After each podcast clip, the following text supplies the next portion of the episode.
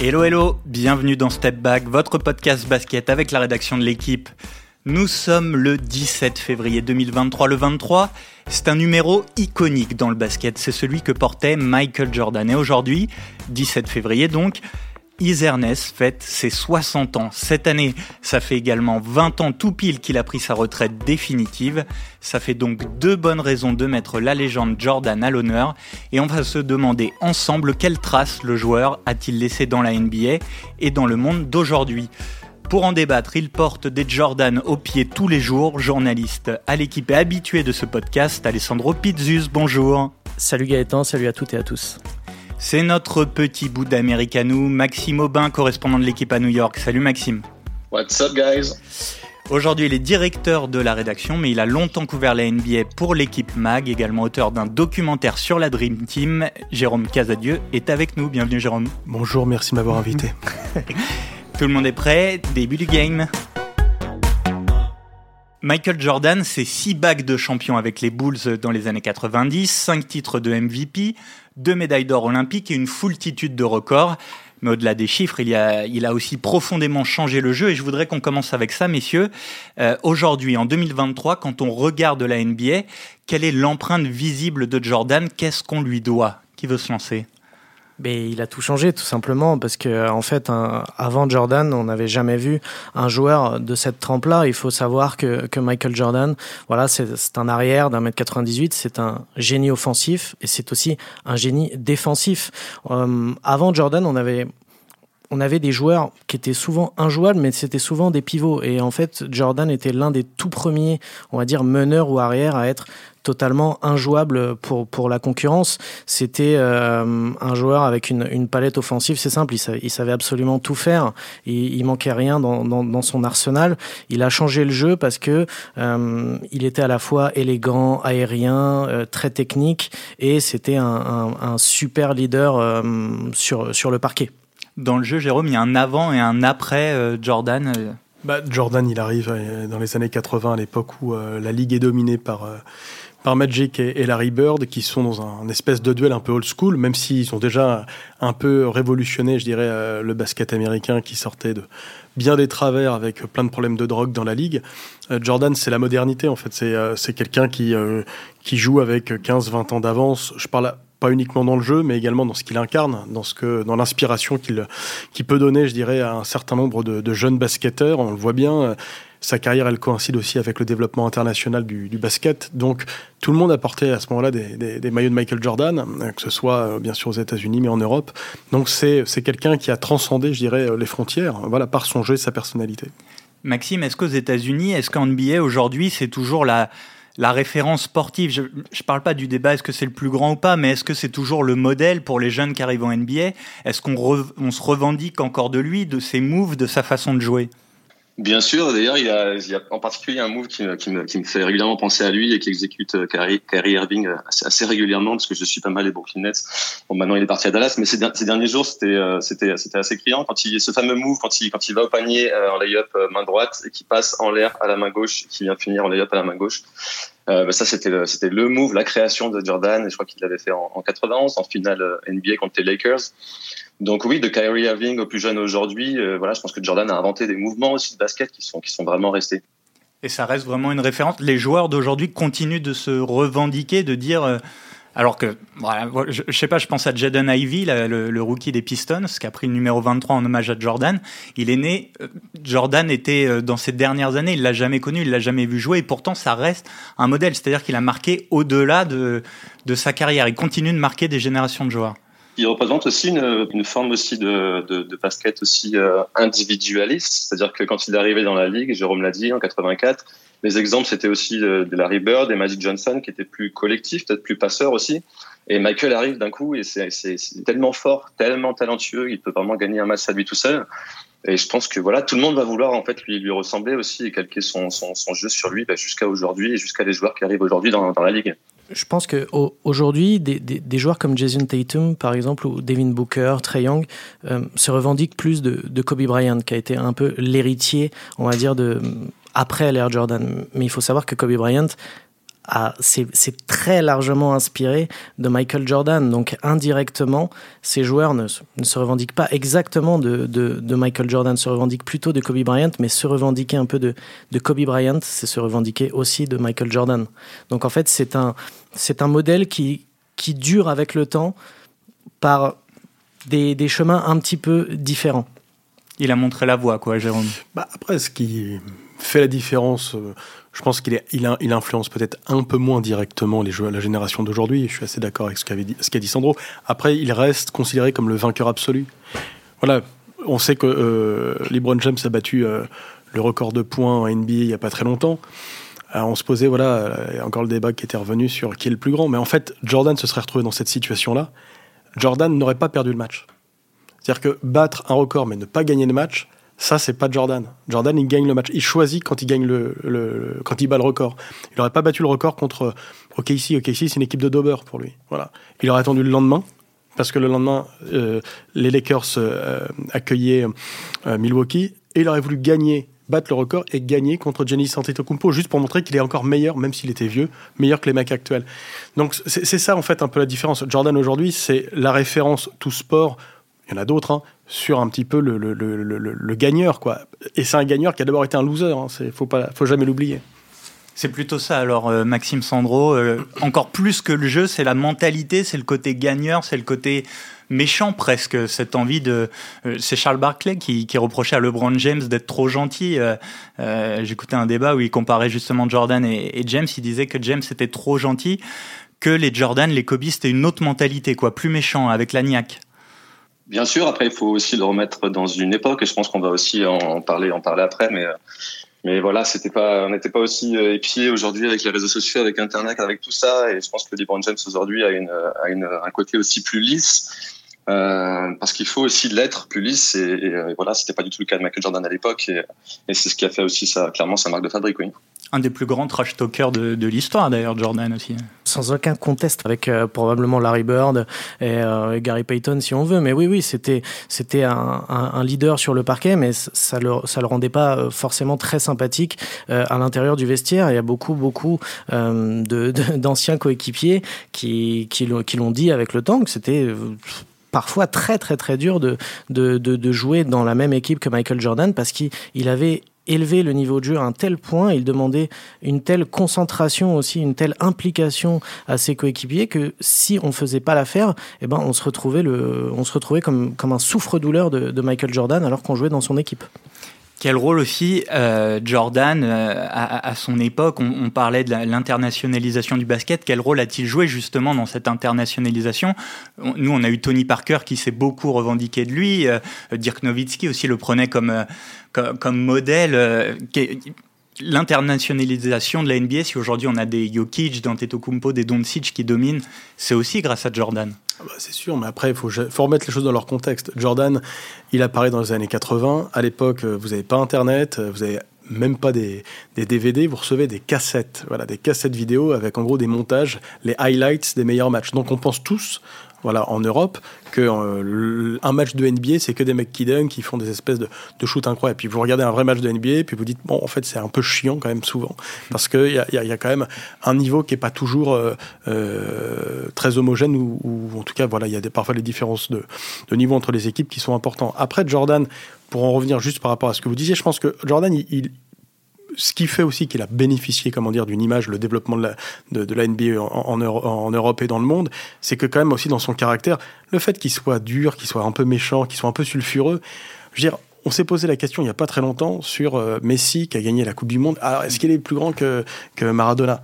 Mais en fait, Maradona, personne ne sera jamais Maradona parce que Maradona, d'une certaine manière, c'est quelqu'un qui avait une image de, de, mauvais garçon qui était pas lisse, voilà. Euh, et, et, ça, je pense que c'est un élément aussi qui rentre en compte. Moi, j'ai une anecdote là-dessus qui, qui, raconte aussi son, son, son rapport à l'Europe. Euh, tout le monde sait que Scottie Pippen devait prolonger son, son contrat avec les Bulls à l'époque où euh, ils avaient déjà gagné plusieurs titres et, et Tony Kukoc devait arriver. Tony Kukoc était le meilleur joueur en Europe, donc était un, un, un meneur croate très grand qui ressemblait à Magic Johnson.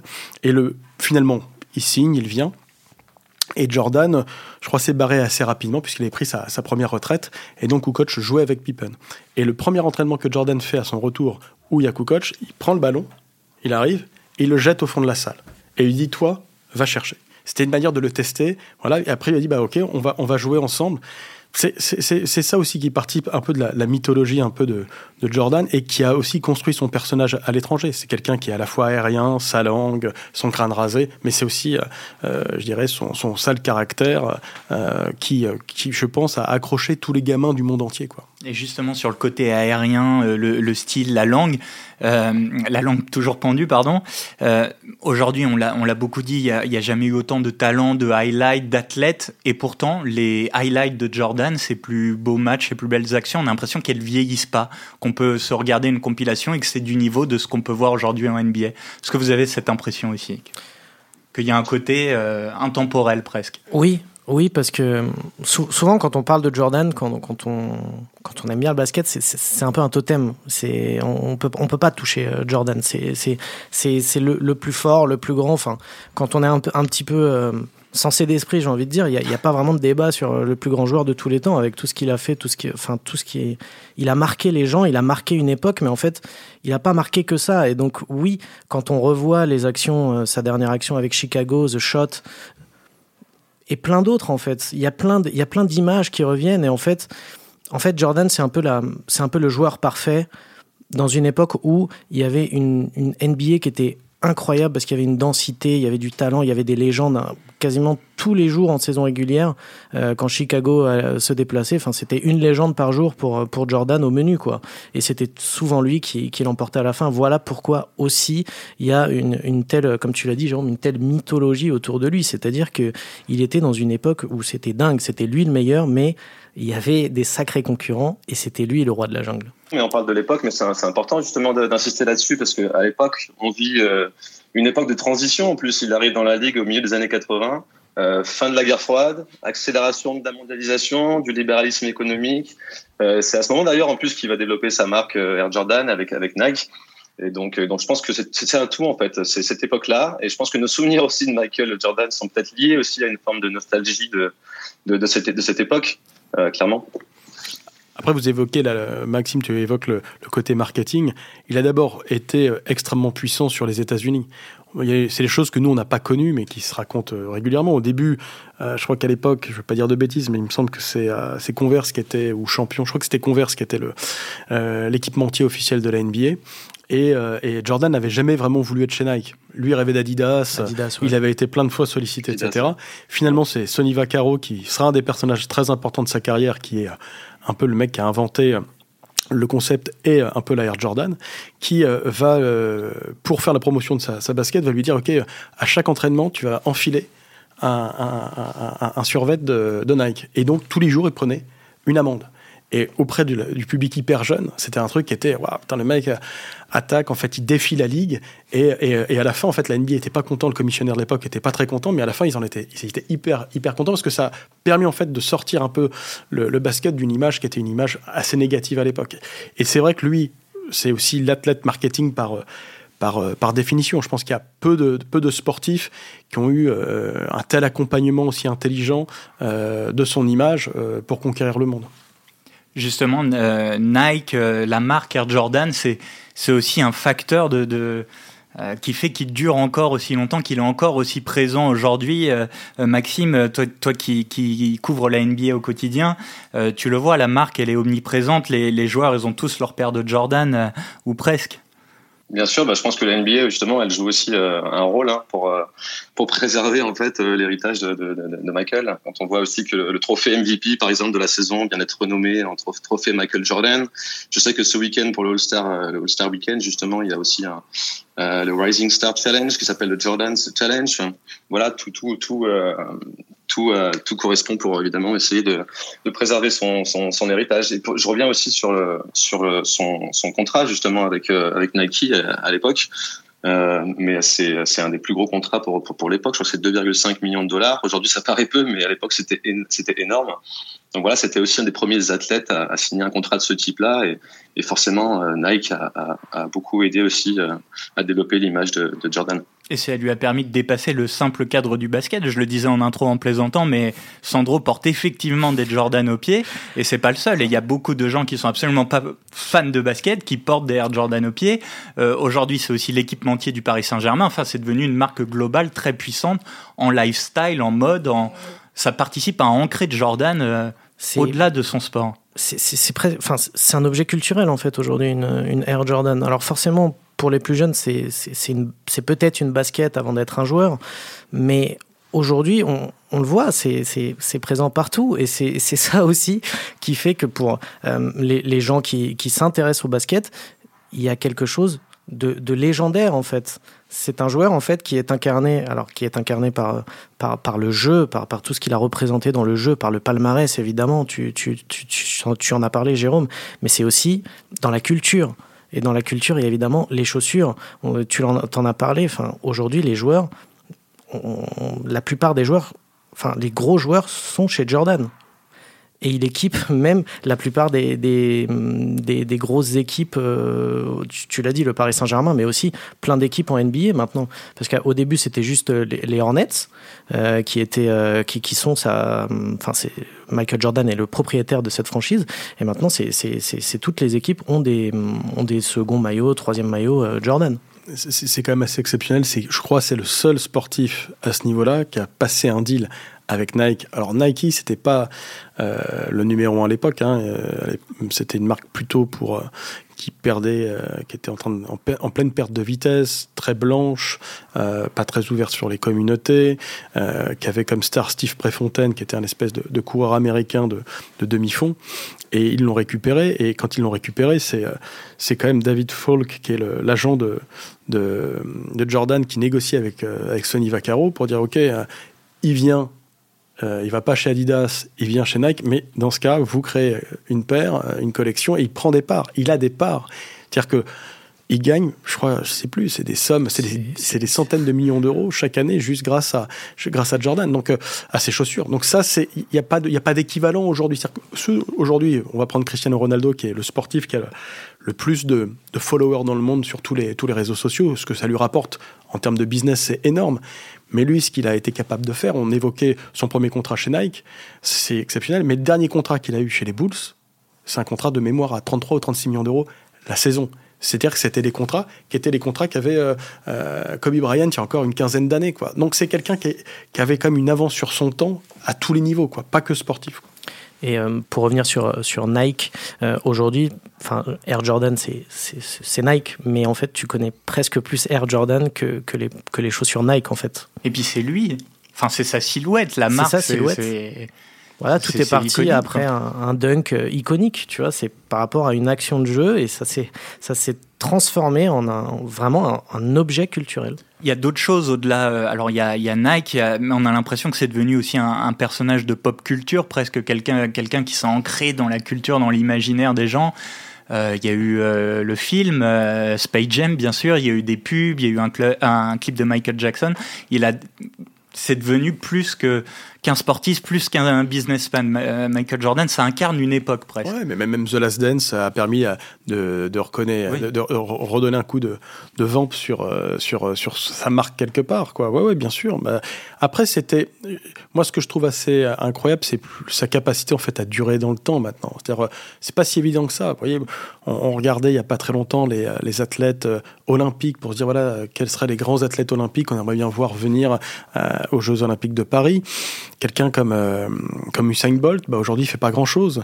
Euh, Magic Johnson a réussi une, reconversion de carrière assez incroyable en investissant dans les, dans, je dirais, les, inner city, mais, euh, mais aujourd'hui, il y a personne qui a, qui a une, un tel aura et une telle réussite, alors qu'il fait pas grand-chose pour, pour, pour je dirais, améliorer son image.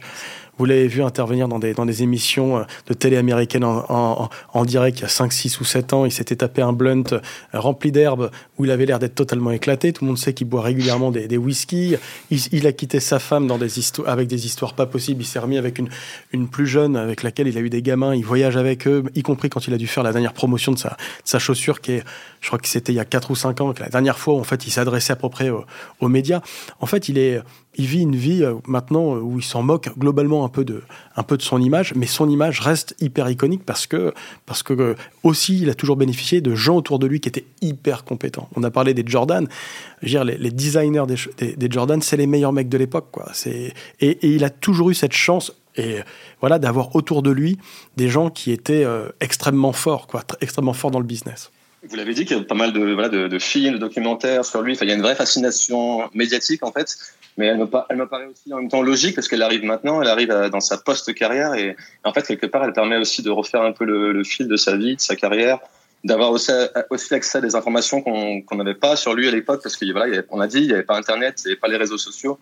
Donc, euh, donc, donc voilà, je pense que ça participe aussi de cette fascination médiatique qu'on a autour de lui et qui fait qu'il y a encore un film qui sort euh, dans, très peu de très peu de semaines sur sur euh, la, story Air Jordan.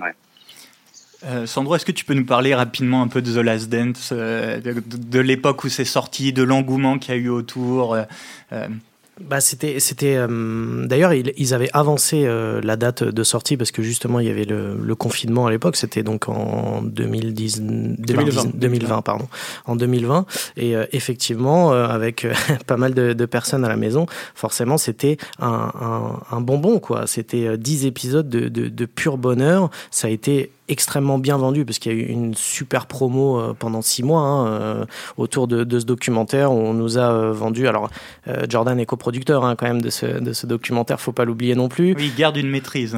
Évidemment, mais c'est comme tout bon businessman qui, qui se respecte et c'en est, est, un, comme on, comme on, comme on l'a dit. Donc, c'est. En fait, on nous a promis de voir un, plein de choses, des, choses qu'on n'avait jamais vues, des, histoires, euh, voilà, qu'on aurait plein d'intervenants qui s'expriment pas souvent. Et, la promesse a été tenue, en fait. C'est-à-dire que chaque épisode est vraiment un bonbon. C'est une régalade du début à la fin. Et on a, euh, alors tu l'as dit, Jérôme hein, Jordan, il s'exprime très très peu. Et là, on a euh, du Jordan dans tous les épisodes. C'est le personnage principal, évidemment, de, de The Last Dance. Et il, il en dit plus. Il y a, il y a des séquences qui, qui vont rester, encore une fois, légendaires la manière dont il, justement, où on, vient un peu le, taquiner sur son côté, euh, vous étiez très méchant, euh, euh, et il en vient à dire, bah écoutez, moi c'est comme ça que ça fonctionne, et il dit break, et il est pas loin de pleurer, parce qu'en fait, c'est Jordan, il est comme ça, et il ne supporte pas qu'on lui fasse ce reproche-là d'être en fait bah, le joueur qu'il a été, c'est-à-dire un joueur extraordinaire. Il y a plein de passages qui sont assez euh, extraordinaires, qui sont vraiment mythiques, comme quand il parle de Gary Payton. Euh, on voit Gary Payton juste avant qui dit euh, Ouais, moi, Jordan, machin, je pouvais le prendre en un contre un, pas de souci. on voit Jordan derrière qui est en train de rigoler, qui dit Non, mais d'accord, ok, d'accord, j'ai pas de problème avec Gary Payton, mais il me fait bien rire, quoi.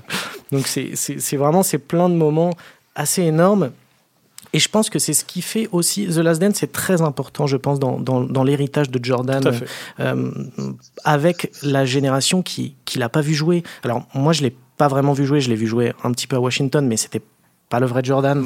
On va pas se mentir.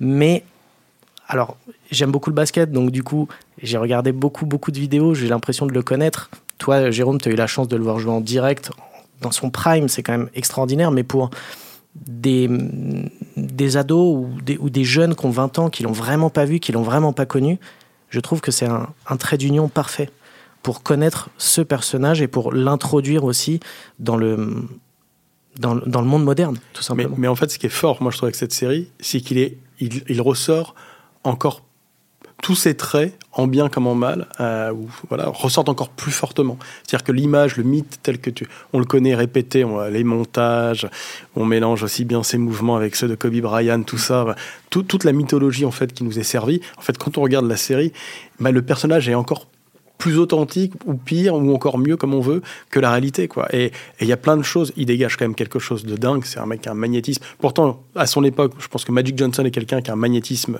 assez important euh, voilà qui est, vous retrouvez dans la même pièce que lui. Euh, je dis ouais ce mec là il a quand même quelque chose il dégage quelque chose de très très fort.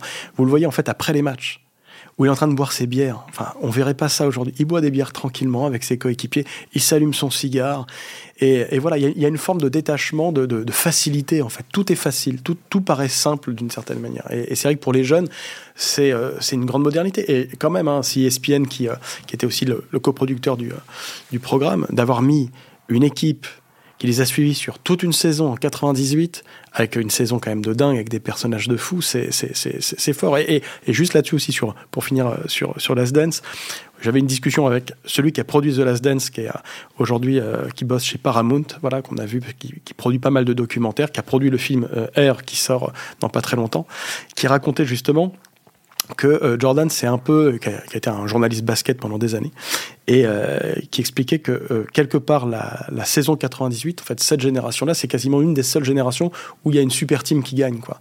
Il y a très peu de super teams qui gagnent en NBA. On l'a vu avec avec les, Nets, qui est, je pense, le pire exemple des dernières années, ou les Lakers aussi, qui est un des pires exemples, même s'ils vont peut-être se, se redresser maintenant avec avec la draft, pas la draft, les, les, les transferts. Mais mais on, on, regarde juste cette équipe-là, l'équipe de 98, c'est une équipe c'est une équipe globalement extrêmement forte. Vous avez trois joueurs qui sont voilà, mais il y avait une notion de hiérarchie, il y avait une notion de d'équilibre que qu'on retrouve pas aujourd'hui. Il y avait un coach aussi. Enfin, il y avait plein d'éléments en fait qu'on retrouve pas toujours euh, aujourd'hui dans les dans les équipes. Et tu parlais de magnétisme, Jérôme. Euh, Maxime, Jérôme en parlait aussi, sa parole est rare dans les médias aujourd'hui, mais on a l'impression que ce magnétisme, il fonctionne toujours. Et on en a eu un exemple incroyable lorsque la NBA a fêté euh, euh, ses 75 ans et les 75 plus grands joueurs de son histoire lors du dernier All-Star Game. Et Michael Jordan était évidemment au centre de la cérémonie. Et euh, Maxime, on avait l'impression qu'il y avait une déférence euh, extrême de l'ensemble des joueurs, une ovation du public qui était euh, autrement plus grande pour Jordan que pour les autres. vraiment, ça reste un personnage unique en termes de charisme et d'aura auprès du monde du basket. Bien sûr, complètement, mais j'ai l'impression qu'il choisit aussi ses, ses, moments, ses prises de parole, parce qu'on va en parler juste après, j'imagine, mais il est aussi businessman, il est notamment le patron des, euh, des, des, Charlotte Hornets et, euh, on l'entend très peu finalement sur le sujet. Et, euh, c'est pas forcément une réussite en plus. Et, pour autant, voilà, il se fait extrêmement discret sur certains sujets, j'ai l'impression, et, pour d'autres, quand il voilà, quand il a envie de parler, d'être présent, il est là. Donc il, voilà, c'est pas, pas avec, parcimonie de temps en temps, et forcément, euh, voilà, il nous rappelle aussi à, une époque et, il est toujours aussi aussi aimé et apprécié, bien sûr. Et puis dans cette cérémonie-là, il, il entre en dernier ce qui est, ce qui est, ce qui est aussi un signe, c'est-à-dire qu'on annonce les, les 75. Il n'y avait pas d'ordre. Il n'y avait pas d'ordre officiellement, mais... il est entré en dernier. Et c'est pas complètement anodin. Voilà. Tu, on, parlait de, du fait de, enfin de la rareté de sa parole, Jérôme. Est-ce que tu peux nous expliquer? Parce que tu, toi, tu as fait un documentaire sur la Dream Team 92. Est-ce que tu peux nous dire à quel point c'était difficile d'avoir accès peut-être à Jordan euh... Alors, euh, moi, je l'ai pas eu de Jordan, voilà, dans, le, dans la Dream Team. On l'a dans le documentaire. Moi, j'étais rentré avec, en, contact avec Esti Portnoy. Donc, Esti Portnoy, c'est euh, sa PR depuis euh, une quinzaine d'années, euh, qui est la femme d'un avocat avec lequel il a fait des affaires et qu'il a connu par par le, taxi qu'il avait euh, euh, réceptionné quand il a été drafté euh, par, par Chicago. Il est drafté troisième, hein, donc c'est, c'était le meilleur joueur universitaire un an avant. Il avait gagné, comment dire, avec avec avec exactement North Carolina. Et il arrive un peu dans, une espèce de personne ne l'accueille à, à, Chicago et il est récupéré par ce biais-là. Et en fait, ces gens-là vont être son entourage pendant des années. Et donc il faut passer par cet entourage-là pour euh, l'avoir. On peut toujours essayer par Nike mais, ou, par Jordan Brand. Globalement, c'est extrêmement compliqué. Moi, j'ai travaillé Esti Portoy pendant, je pense, 10 ou 15 ans. Voilà. Euh, je sais par exemple que son mari aime beaucoup le vin français. Donc, il m'est arrivé de lui envoyer quelques bouteilles de vin français, je l'avoue, voilà, pour vraiment la travailler. Et à la fin, euh, moi, elle me répond. Voilà, je sais que quand je lui envoie un mail, maintenant, elle me répond. Je, je écris pas très souvent. Euh, il y avait un documentaire euh, qui était produit par NB Entertainment au même moment, et il était déjà propriétaire des Hornets, mais il était déjà un peu en guerre parfois avec la NBA, où voilà, il a toujours estimé que la NBA essayait d'exploiter son image à son détriment. Et donc, il a donné une interview à la NBA alors qu'il ne voulait pas en donner. Tout le monde avait répondu. Et il leur a donné 26 minutes. Euh, il est venu habillé comme un sac. Euh, je dirais même pas comment il était physiquement, voilà, parce que voilà, on voyait pas vraiment le blanc de ses yeux. Et, euh, et, voilà. Et, et Portnoy m'a dit OK, il va, il, va, il va te parler, mais en revanche, Michael Jordan ne parle jamais deux fois du même sujet. Je suis ah bah, ok, c'est intéressant. Donc, elle a obligé l'NBA à me mettre à disposition l'intégralité de l'entretien.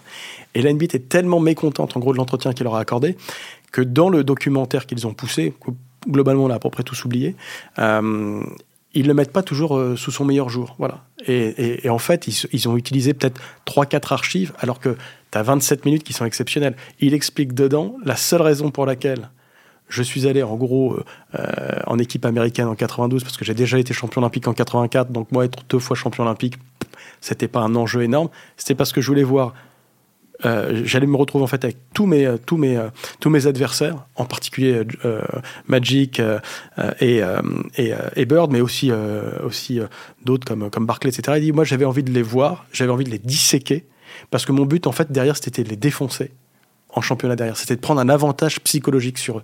Donc il y est allé dans une logique de domination. C'était ça son moteur premier. Voilà. Ça raconte un peu, un peu tout, ce qu'il est. Donc pour l'avoir, oui, c'est extrêmement compliqué, euh, mais, euh, mais c'est possible. On l'a eu, euh, moi je l'ai eu trois fois en, en 20 ans, voilà.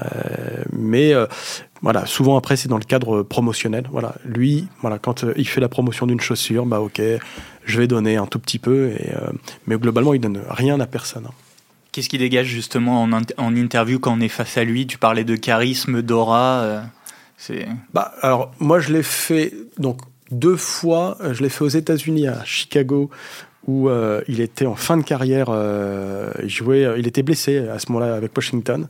il nous avait, on l'avait retrouvé en fait dans une espèce d'énorme appartement qui était qui avait été mis à disposition, je crois, par un de ses partenaires. Je sais plus si c'était son équipementier, voilà.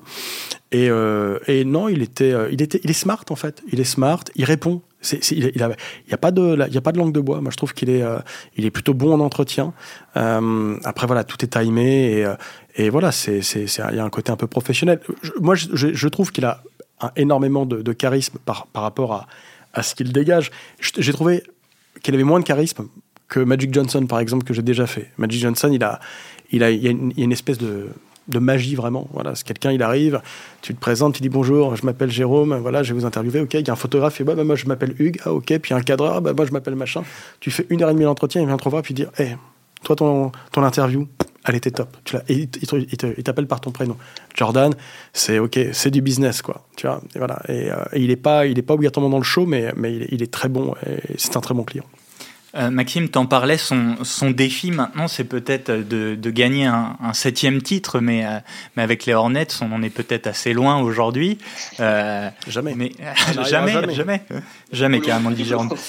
Euh, mais mais c'est l'enjeu de, de, de, alors on l'a dit grand businessman mais aussi patron d'une franchise NBA c'est euh, premier joueur d'ailleurs à devenir patron d'une franchise NBA c'est l'enjeu maintenant pour marquer encore un peu plus l'histoire euh, si, si tant est que ce soit possible je sais pas si c'est un de ses objectifs de, de vouloir marquer l'histoire en tant que en tant que patron de franchise. Je pense que voilà, comme beaucoup de, de on a parlé juste, Jérôme a parlé juste avant de Magic Johnson, qui est aussi un redoutable businessman aujourd'hui hein, et qui investit dans plusieurs franchises, de sport, dans des business aussi. Moi, je pense que c'est un peu la stratégie de, de, de Michael Jordan aussi aujourd'hui, un peu de diversifier son son, son, son portefeuille. Et c'est clair que dans ce domaine-là, depuis 20 ans, c'est bah, un des ex-sportifs les, plus les plus accomplis et, et, de, de, très très loin. Ouais. Oh, vous n'allez pas me faire croire qu'un gagneur de sa trempe aurait pas envie d'aller gratter un titre euh, euh, avec les Hornets. Bah, a priori, James a envie de racheter une franchise. si jamais LeBron James rachète une franchise, il va se sentir obligé d'essayer de gagner. Je vois pas d'autres scénarios, mais je suis assez d'accord. Je pense qu'il est assez indifférent au, au, résultat de son équipe. Voilà, il, il y passe pas beaucoup de temps, même s'il il, vit entre Chicago euh, et, la Caroline du Nord. Je, je le sens pas très investi. Euh, voilà. Non, je pense qu'il y, a aussi un côté. Euh, alors, il est propriétaire évidemment, mais, mais il ne maîtrise pas le terrain. Et je pense que c'est quelque chose qui, doit l'insupporter. Évidemment, à mon avis, ça doit vraiment l'embêter que les que les Hornets soient pas une top franchise. Mais je pense qu'au final, il doit se dire bah oui, c'est normal parce que je suis pas sur le terrain. Mais il le disait dans, dans une des dernières interviews qu'il avait accordé à l'équipe en, en, vidéo. On le voit, on sent sa frustration de dire je peux pas aller sur le terrain, je maîtrise plus rien. C'est pour un joueur qui était habitué à tant contrôler euh, le rythme du match. Euh. Il se dit juste au sein de la franchise, en tout cas, qu'il continue à faire des, des 1 contre 1 avec les joueurs et, et potentiellement continuer à leur mettre la, la, la branlée, paraît-il. Je pense qu'il a pris un petit peu de recul avec ça parce que sa carrière, sa carrière de joueur a été tellement puissante, a été tellement marquante que même si c'est pas forcément le meilleur propriétaire ni le meilleur dirigeant, hein, parce que n'oublions pas qu'avant euh, Charlotte, il y, a eu, une petite aventure aussi euh, à Washington où il a été dirigeant et ça s'est pas super bien passé non plus. ça n'altère pas vraiment son héritage, sa, sa legacy, comme disent les Américains. C'est une petite tâche, mais franchement, c'est pas grand-chose. Pour finir, messieurs, je voudrais vous, poser une dernière question, la même à tous. Qu'est-ce qui fait que, selon vous, euh, Jordan serait plus susceptible de résister au temps qui passe, aux nouvelles générations, au record? Qu'est-ce qui fait que voilà, il pourrait rester marqué plus longtemps euh, que je sais pas euh, Bill Russell qui nous a quitté récemment, Jabbar que forcément le, le, renouvellement des générations fait que dans nos esprits peut-être leur présence, leur héritage est moins grand. Qu'est-ce qui pourrait faire que Jordan lui va continuer de durer? Bah, je pense qu'on l'a déjà dit, The Last Dance, ça aide. Euh, le film qui va sortir, la Air, ça aide. Il y aura un jour un biopic sur lui, c'est quasiment certain. Et voilà, donc tout le monde va se dire, mais qui va incarner son, son, son, rôle? Je pense que voilà, après ses chaussures, vous l'avez dit également, c'est-à-dire que ses chaussures aujourd'hui, voilà, on a, on a beaucoup de jeunes euh, régulièrement chez nous, y compris en stage, et on les voit, ils ont tous des Air Jordan au pied. Et euh, voilà, et les Air Jordan pour eux, c'est c'est des, des, baskets avant d'être un, un basketteur. Et puis après, c'est ce qu'on a dit. Je pense que euh, il a quand même, enfin, quand il voulait gagner, mais il gagnait en fait. Alors il a beaucoup voulu gagner avant de, avant d'être enfin champion, hein, parce qu'il a, il a, eu, euh, moi, je, moi j'ai suivi les, les, finales NBA à partir de 87, donc je l'ai vu souvent perdre. C'est ça, on, l'a un peu oublié. Il a perdu euh, quand même assez régulièrement, alors qu'il faisait des matchs de, dingue, etc. Même s'il prenait des coups à l'époque, la NBA c'était comme le foot euh, dans les années 80 ou 90. Hein. Les joueurs n'étaient pas aussi protégés qu'ils ne le sont aujourd'hui. Et, et voilà, mais au final, c'est quelqu'un qui, c'est quelqu'un qui gagne, qui gagne tout le temps. Qui a tout le temps gagné. Quand il voulait gagner, il gagnait. Voilà, c'est ça la plus grande différence. Et je pense que c'est ça qui reste. Maxime, qu'est-ce qui fait pour toi qui, qui résistera autant, euh, Jordan? C'est l'histoire, c'est bah non, justement, moi j'ai peur qu'il résiste pas autant qu'on l'imagine. Tu parlais de renouvellement de génération et justement une petite anecdote là-dessus sur ce que disent les jeunes aujourd'hui aux États-Unis. Par exemple, quand on parle du, du footballeur qui s'appelle Christian Pulisic, qui joue à Chelsea, qui est américain, quand on le décrit, les jeunes l'appellent le LeBron James du soccer et non pas le Michael Jordan du soccer. Et c'est peut-être une anecdote, mais euh, enfin c'est peut-être anecdotique, anecdotique, pardon ou peut-être la preuve aussi que petit à petit le nom de Michael Jordan euh, peut-être euh, est en train de s'effacer au profit de voilà d'un joueur plus actuel. Je pense qu'il résistera toujours au temps parce qu'il y aura toujours des gens pour raconter sa légende en fait. Pour moi, en fait, il, est la définition du basket. Michael Jordan, c'est le basket, et le basket, c'est Michael Jordan. Donc, en fait, il sera, il sera, il aura toujours une place centrale dans, ce sport, et ça, ça changera jamais, j'en suis persuadé. Euh, Pouvait-on imaginer meilleur mot pour finir euh, cette émission? Je ne pense pas. Merci Sandro, merci messieurs. Euh, merci à vous de nous avoir écoutés. Merci à Antoine Bourlon à la réalisation. Vous pouvez retrouver tous les épisodes de Step Back sur le site l'équipe.fr et sur les différentes plateformes. Merci à tous. Bye bye.